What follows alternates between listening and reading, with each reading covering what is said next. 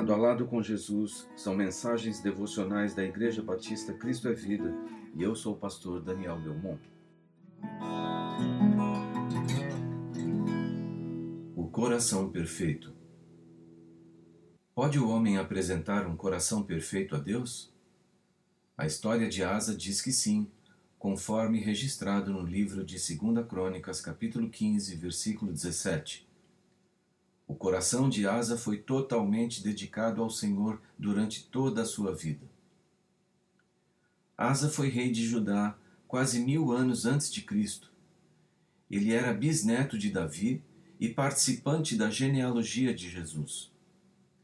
Em seu reinado, ele aboliu a idolatria e as abominações cometidas pelos reis antecessores e pelo próprio povo. Ele eliminou toda adoração feita aos deuses pagãos e ordenou que o povo buscasse ao Senhor com integridade. Um rei que serviu a Deus e levou o povo ao comprometimento de também servi-lo. Asa foi dos mais destacados reis na história de Judá e Israel, e seu reinado foi um período de paz e prosperidade material e espiritual. A razão disso é que ele tinha um coração perfeito. Como Asa foi tido por Deus como um homem que lhe apresentava um coração perfeito? Será que nós também podemos apresentar um coração perfeito diante de Deus? Sendo nós pecadores, falhos e imperfeitos, podemos desenvolver um coração que agrade ao Senhor? A Bíblia diz que, mesmo com a nossa imperfeição, podemos apresentar um coração perfeito a Deus. Então precisamos entender o que significa ter um coração perfeito. O texto diz que o coração de Asa foi totalmente dedicado ao Senhor. A palavra hebraica traduzida como totalmente é a mesma traduzida por perfeito, e ambas indicam inteireza, integridade, fidelidade, ser digno de confiança. Deus viu essas qualidades no coração de Asa, apesar de ele ser um pecador como nós. Deus olha para o nosso interior, para as nossas intenções e motivações. Ele conhece nossas fraquezas e imperfeições mas considera perfeito nosso coração quando nos dispomos a buscá-lo, adorá-lo e servi-lo com a totalidade do nosso ser. O coração perfeito apresenta qualidades que são virtudes divinas. Aquele que tem o coração perfeito se apresenta a Deus em fidelidade. Fidelidade implica em relação de confiança e compromisso, pois esta é uma das qualidades de Deus que, em sua fidelidade, não nos trata conforme o nosso pecado, como nós mereceríamos, mas nos trata com amor, com misericórdia e compaixão. O coração perfeito age em fidelidade a Deus.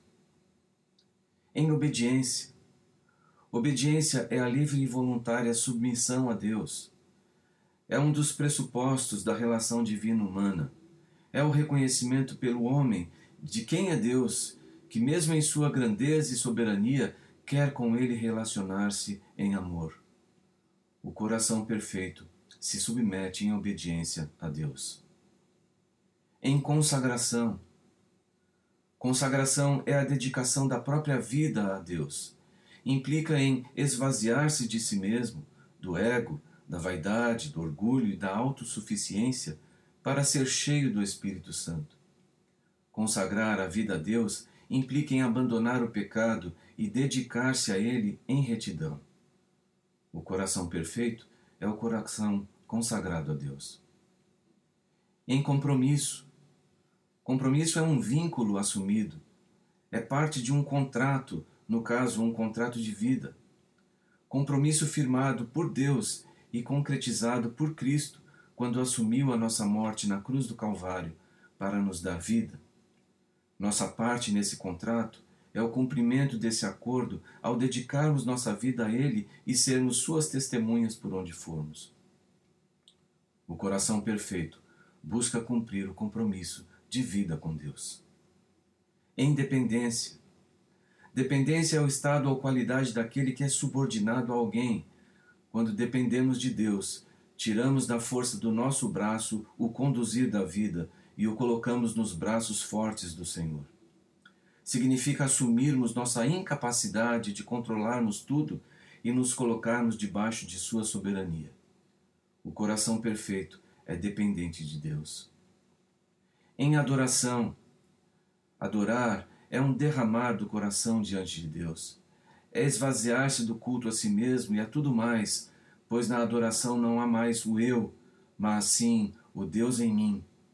Adorar é expressão de amor, de veneração, de devoção, de total entrega. Em todo o tempo, na rotina da vida, o coração perfeito tem na adoração um estilo de vida em comunhão com Deus. Em santidade, santidade engloba tudo isso. Significa um processo de transformação pelo qual todo crente percorre pela vida até que Jesus Cristo seja totalmente formado nele.